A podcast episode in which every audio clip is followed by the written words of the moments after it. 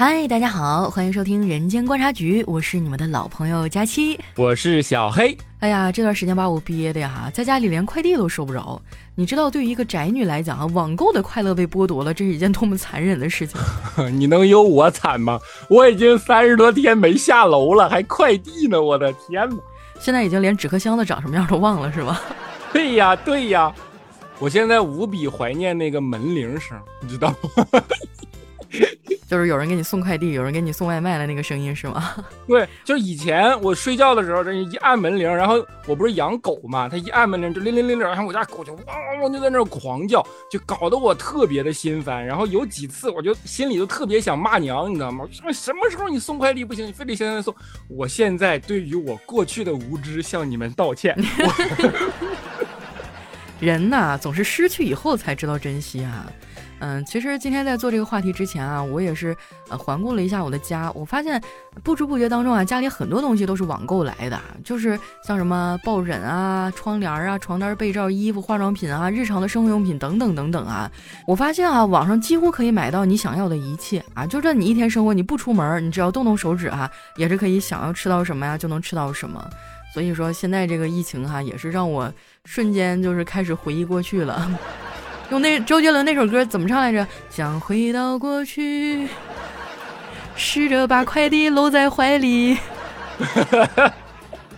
哎呀，所以说我跟小黑就商量了一下哈，我们打算做一期那些年哈让我们又爱又恨的网购史。嗯，说到这个，我还专门在我朋友里做了一个话题征集哈，我就问我的小伙伴们，我说，哎，这么多年你们网购最糟心的事儿是什么事儿呢？然后我看了很多哈，有的说货不对板儿，有朋友说那个给差评人骚扰啊。但是我觉得最绝的一个，你猜是什么？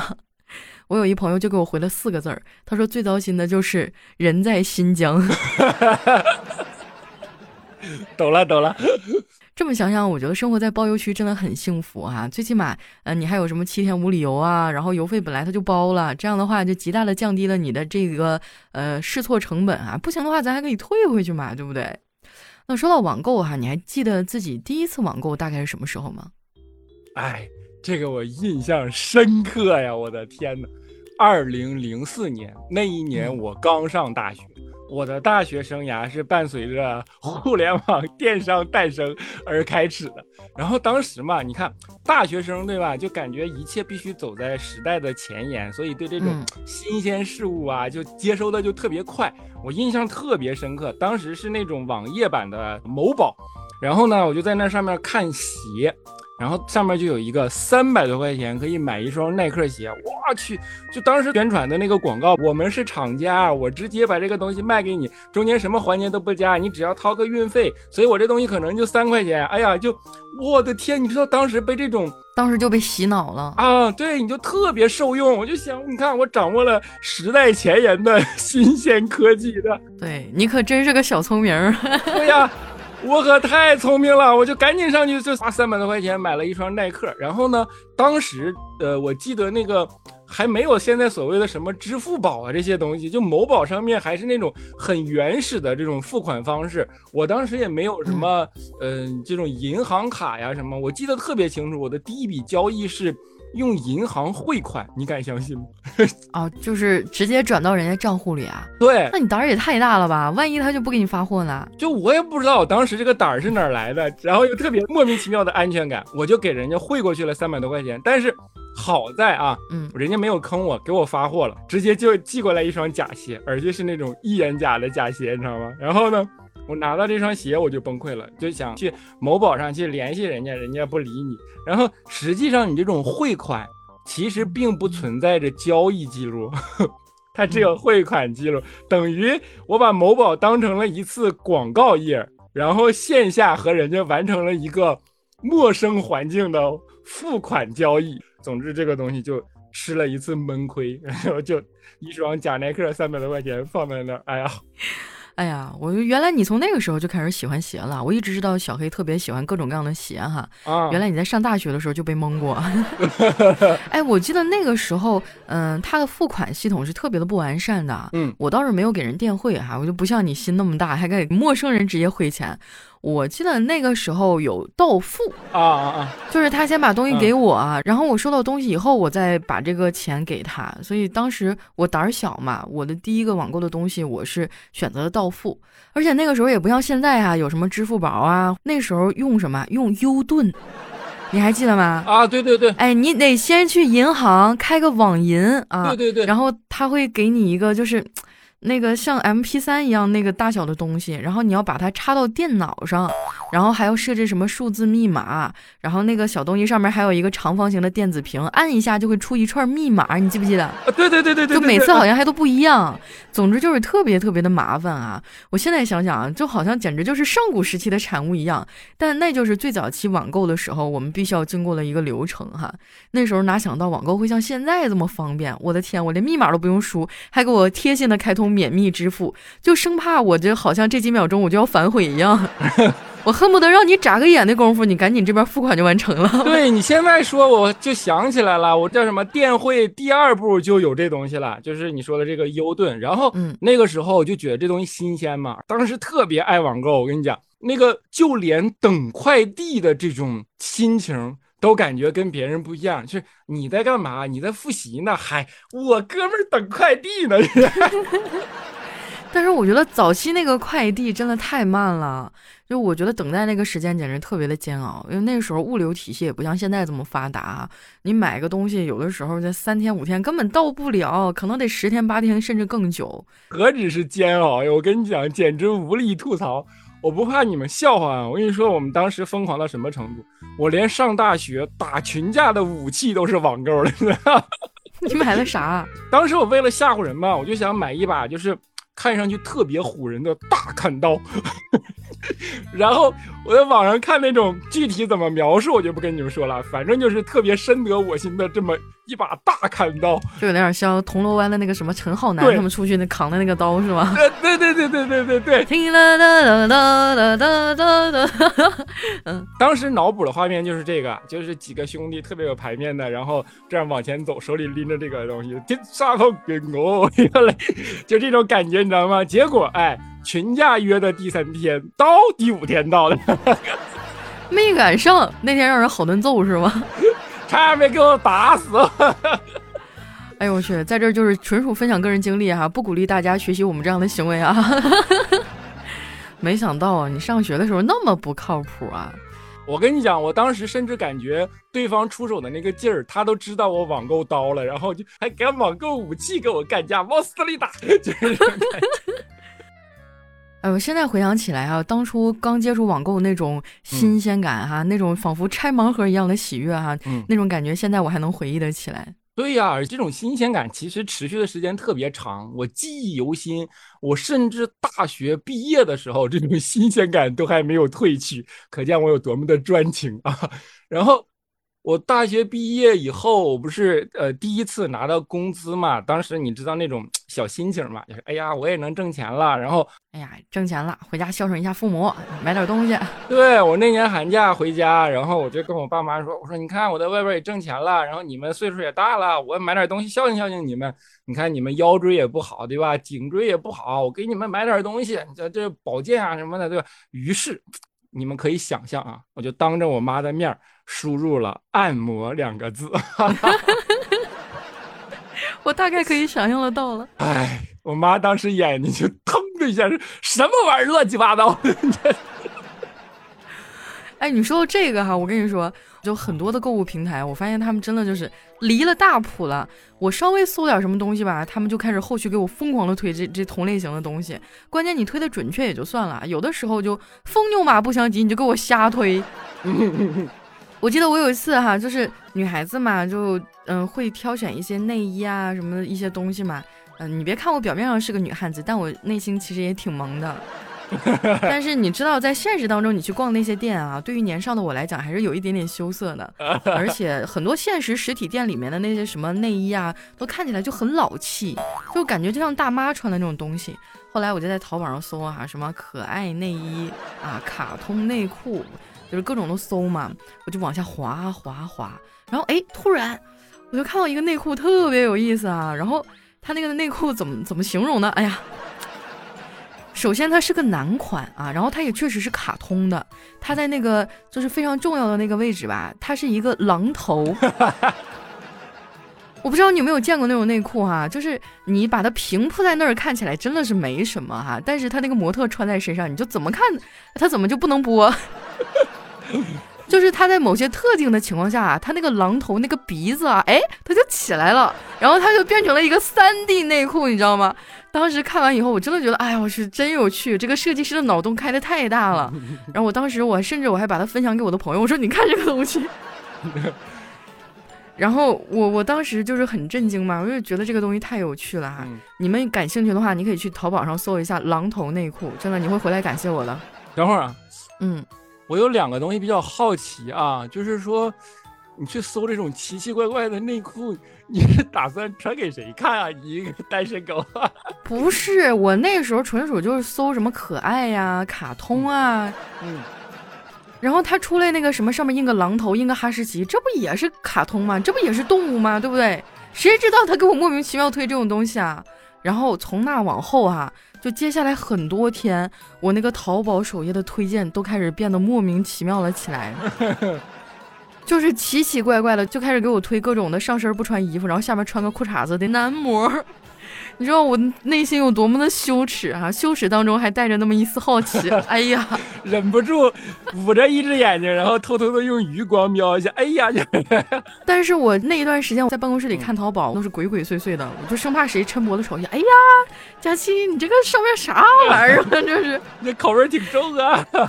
但是我真的发现了很多奇奇怪怪的东西啊，还有一些什么叫枪弹分离。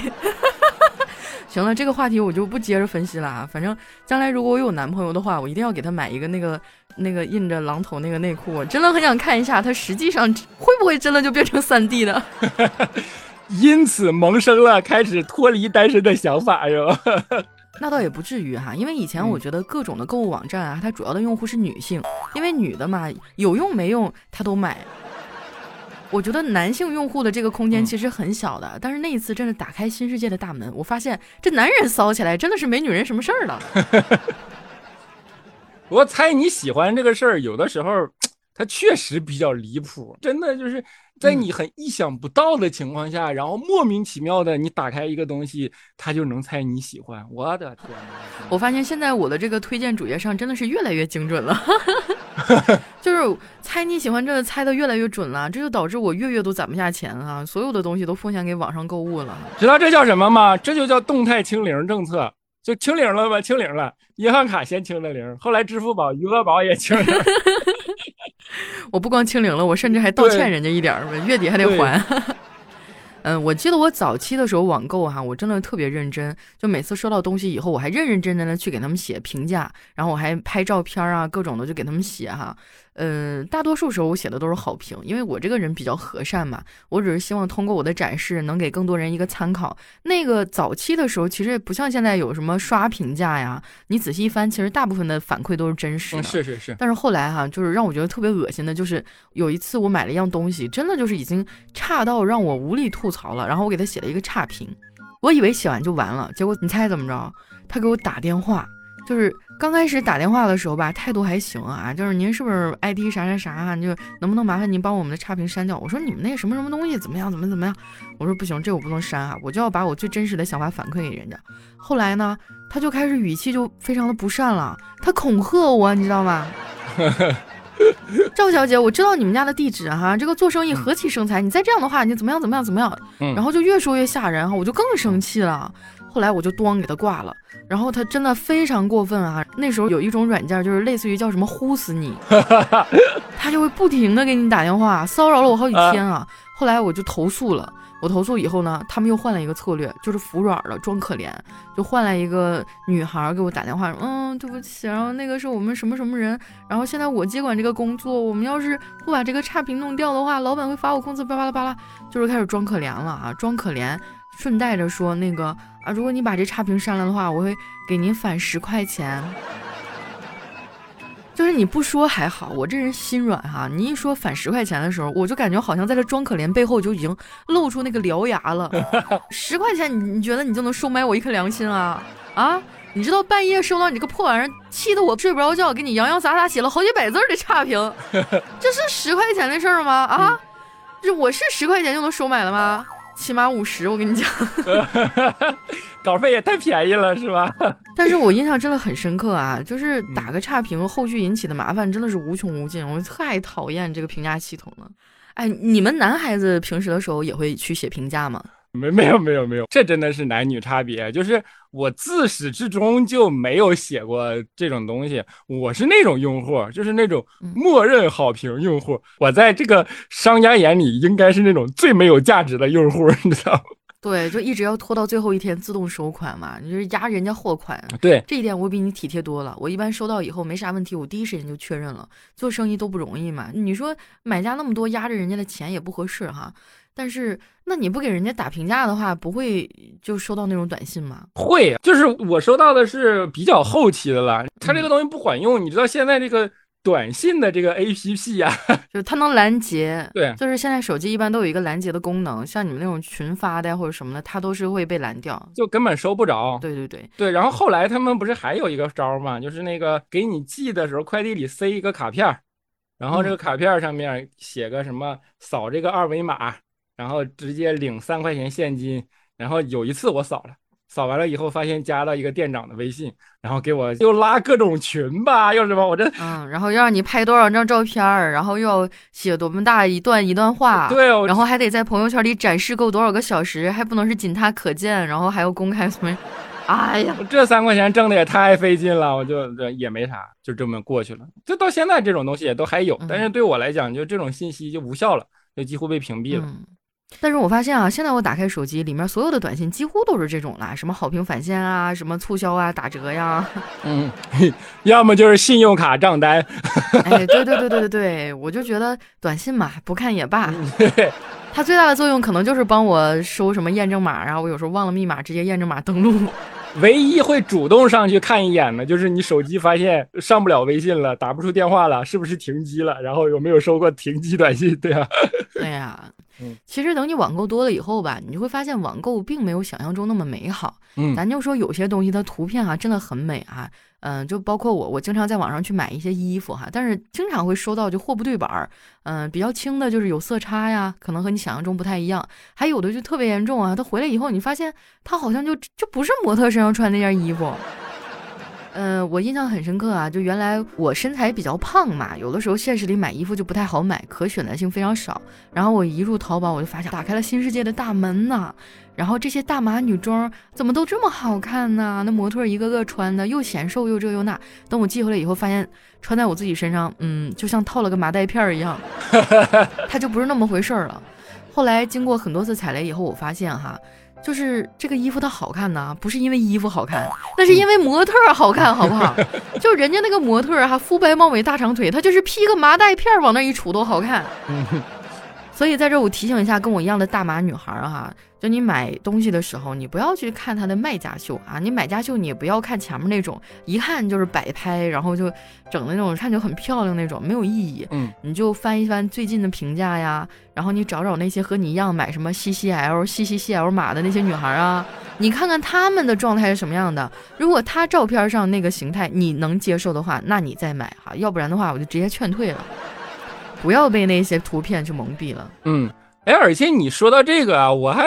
前段时间听一个词，就是说这个款式叫氛围款，你听过这个词吗？就啥意思呢？就是模特拍的这个照片啊，首先有专业摄影师，嗯，其次呢，专业修图软件，专业造景，他这件衣服穿在这个人身上，只有在这个场景里边才能够展现出这个衣服最美丽的一面，然后又经过呃专业的修图软件，然后最后放到这个。呃，网站上去给你做这个广告，但是等你买回来的时候，哦，你这么说，我大概懂得了。就我看到那些模特，要么就是在一些很有氛围感的那种街拍呀，一看旁边就是各种牌子呀等等的哈；再不就是啊，去喝咖啡呀，或者熬个造型啊，在那种特定的小资氛围当中，你觉得嗯，这衣服真好看，结果买回来一看，网红同款，这什么玩意儿？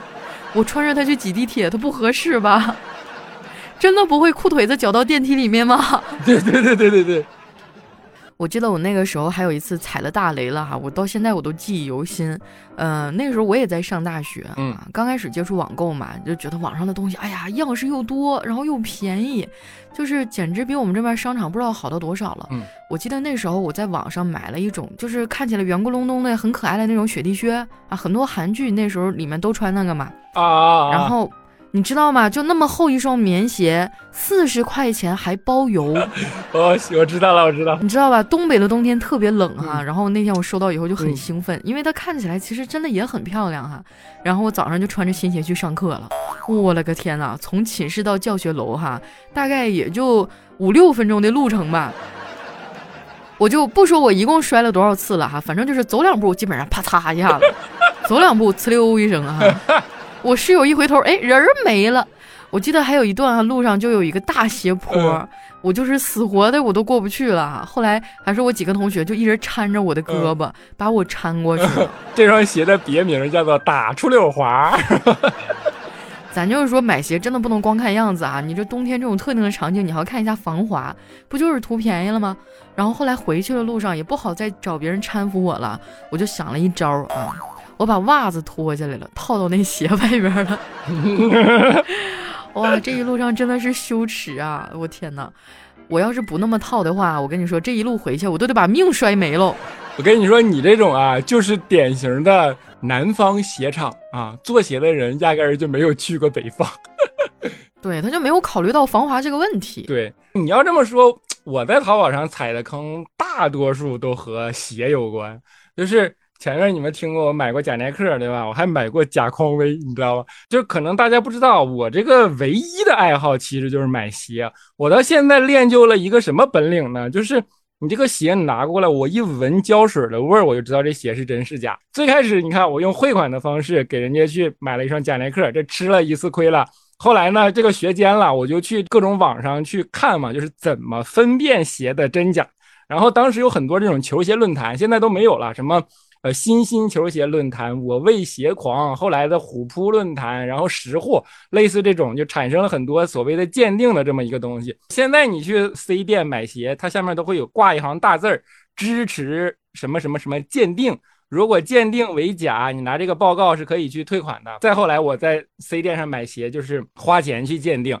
当时那种就是为了能够把真鞋卖出去的这种店，他就会说，你只要鉴定是假的，我就赔你。赔你十双，就类似于这种，然后给你邮了十一双假鞋。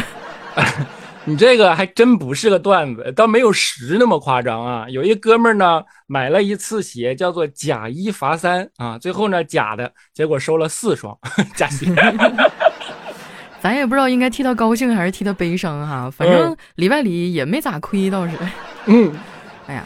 嗯，就是我觉得买到假货这种事儿，确实是让人挺心塞啊。但有的时候你买到了这个东西呢，它和你想象中不一样，也让人挺难受的。嗯，就是我发现有些卖家他真的很缺德，他会利用你视觉上的这个偏差，然后引导你去买东西。我记得，嗯，就是有一些网上的小样儿，不知道你有没有买过哈？就是看起来，哎，好像还挺多，但实际上邮过来以后就那么一丢丢。最离谱的一次啊，就是我买了一个什么面膜试用装，它当时是一个大牌儿，呃，结果到了以后哈，那个试用装的大小大概什么样呢？嗯，就是我只能说吧，也就是能贴满我的脑门儿，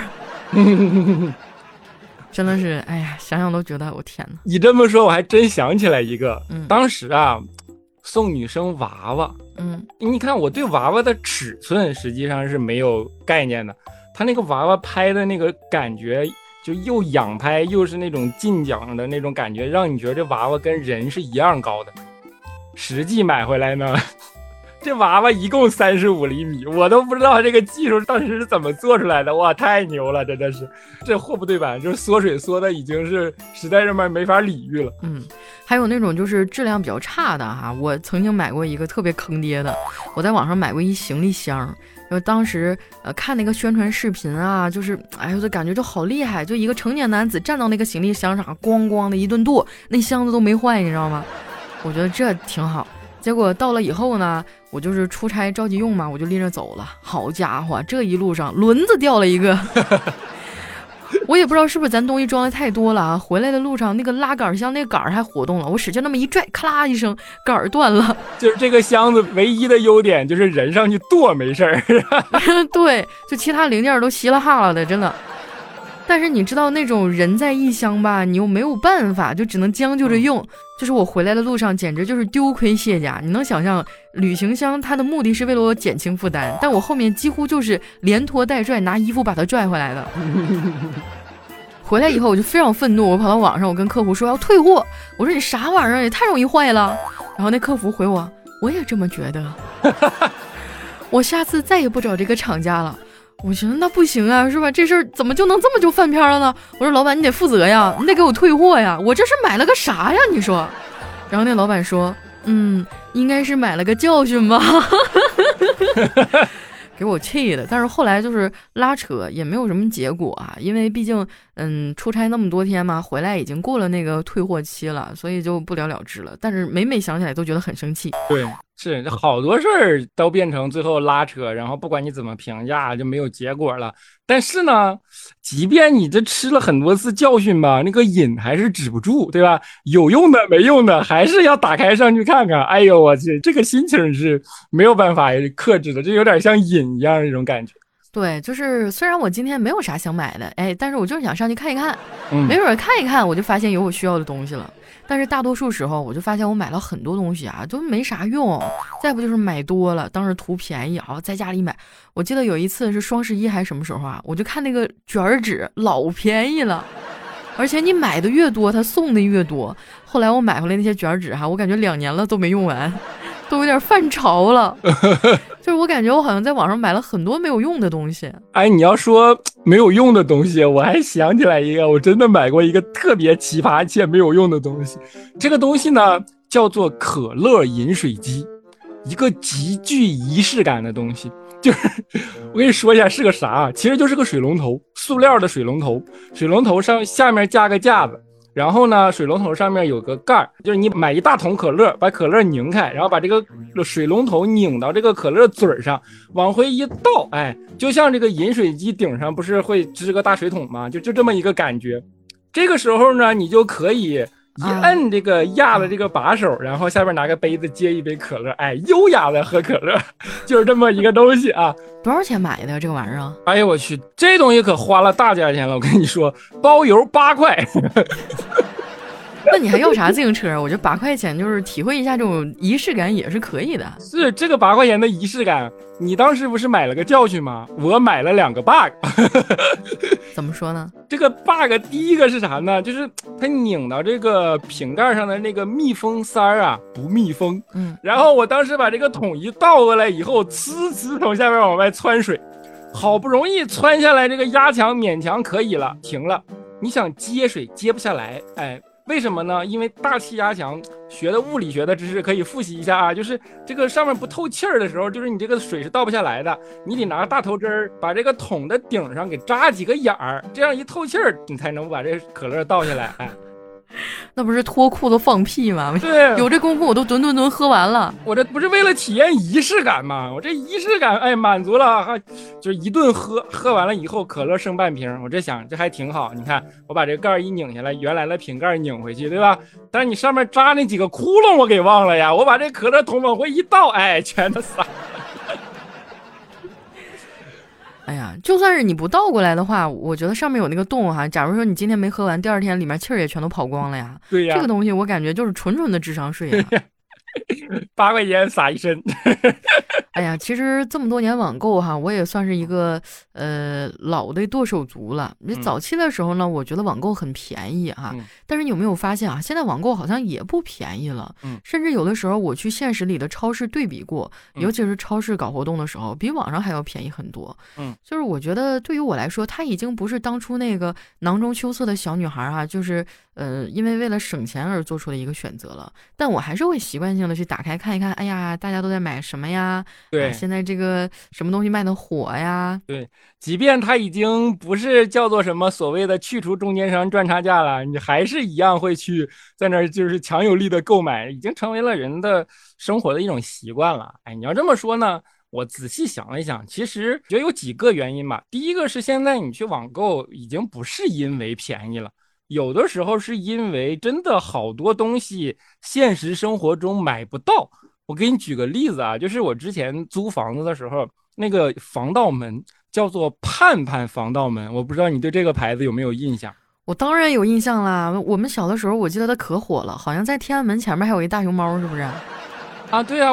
啊，它它它现在还有吗？这个牌子的门还存在吗？我不知道现在存在不存在了。但是我租的那个房子，因为它这门也肯定好多好多年了嘛，这是个以前的牌子。但是现在有一次呢，它门把手坏了，然后我就想拿这个门把手去买一个匹配的给它换上。结果我真不夸张啊，方圆三五公里吧，没有一个五金店能买到这个门把手。后来我就抱着试试看的这么一个态度，我就去网上搜了一下，让我买着了。八块钱，又是八块钱。前面八块钱买了个两个 bug，这八块钱买了满满的幸福感。我跟你说，真的就是那个时候就由衷的感叹一下：哇的天呐，太神奇了！就是那种感觉，你知道吗？对，就是其实很多东西啊，它可能还有厂家生产，或者说还有一些库存，但是因为它的社会需求量不是很大，就很多的一些店它就不进货了。但是你通过网购的方式还是可以买到哈。啊，你说到这个，我也有一个哈，就是嗯。呃，你知道那个磁带转 M P 三的那个东西吗？啊，这 这个我还真没听过。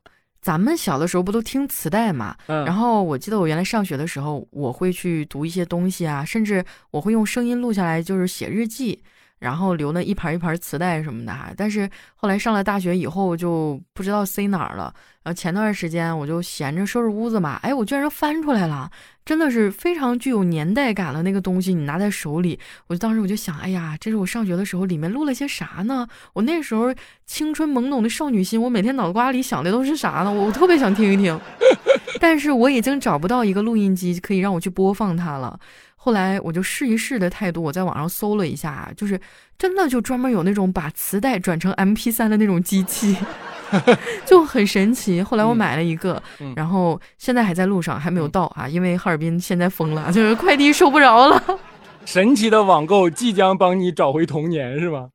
嗯，对，其实我觉得还挺神奇的，就有很多你曾经认为无法再实现的梦想，通过网购的方式都可以实现了。嗯嗯，包括现在很多人啊，呃，网购对于他们来说呢，已经是一种生活的消遣，或者说是一种解压的方式了。嗯，就闲着没事，我上去看看哈，买不买不一定，咱随便逛逛，对吧？对，而且现在那个包括直播，前段时间我看过一个李佳琦的访谈。然后他里边说了一个东西，我觉得挺有意思的。他说，好多女生觉得在李佳琦直播间里蹲着，然后说是为了买李佳琦的便宜。他说不是的，他说我现在已经成为了很多妈妈的心理寄托。他说有的妈妈或者说就是大家在那拖地呢、做家务、洗碗什么的，我就觉得把这个东西放在旁边，听他给我介绍这个商品，这个商品是什么，然后这个商品多少钱，然后是不是更便宜，他就觉得。就有一种精神上面的这个解压，或者它已经变成内容了，你知道吗？甚至像电视剧一样了，就是可以去解决你生活里边精神层面的需求了。网购在很多层面已经变成了我们生活不可或缺的一部分了。包括我自己，我可以不夸张的说啊，就是你看网购也这么多年了，然后有那么一瞬间，你甚至觉得这个东西给你带来了。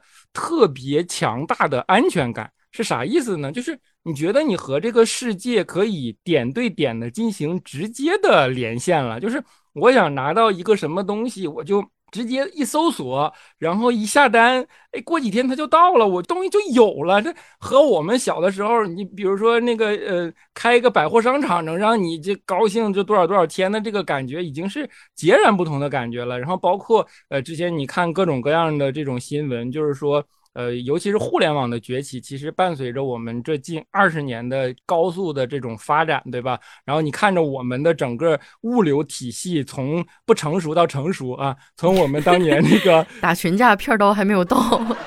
对，然后你看到他们那个分拣的那个大仓里边的作业的那个流水线，甚至不夸张的说啊，一种民族自豪感就油然而生。你就觉得，哪怕我是在买，那我作为这个民族的一员，我为这个民族的崛起。你这拔的是不是有点太高了？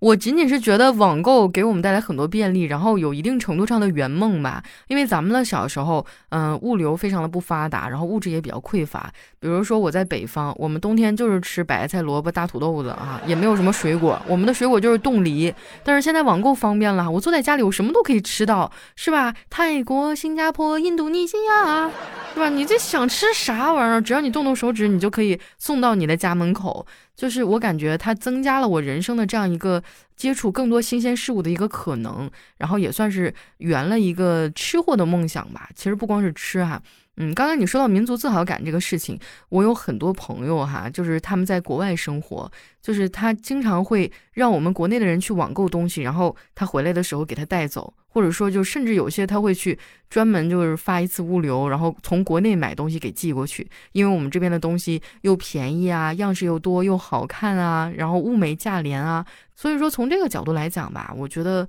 网购确实也改变了我们的生活啊，已经在某些层面上让其他的国家对我们 产生一种这个羡慕和仰望的姿态了。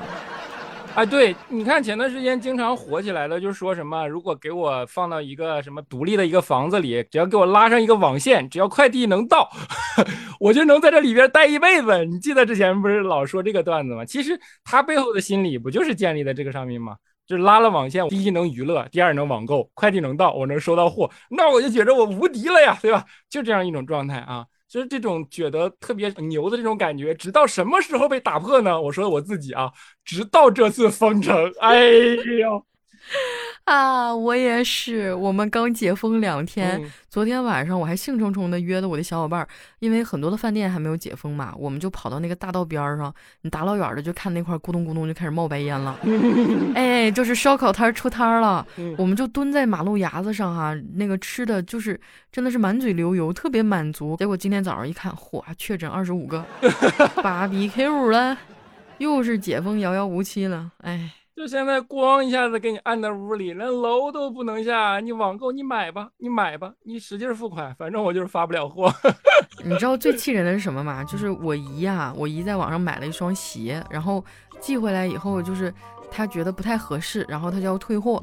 结果退回去呢，那边发货地因为疫情，然后他拒收了，收不着。哎，拒收了以后呢，怎么办呢？这个东西他就给退回来了，好嘛，退回来我们这边疫情了，然后快递站呢也不给送，然后我姨就特别生气。你说现在哈，这个钱呢也没了，这个货呢也没了，真的是买了个寂寞哈，真的是希望这次疫情早点过去哈，然后我一定要痛快的放肆的买买买。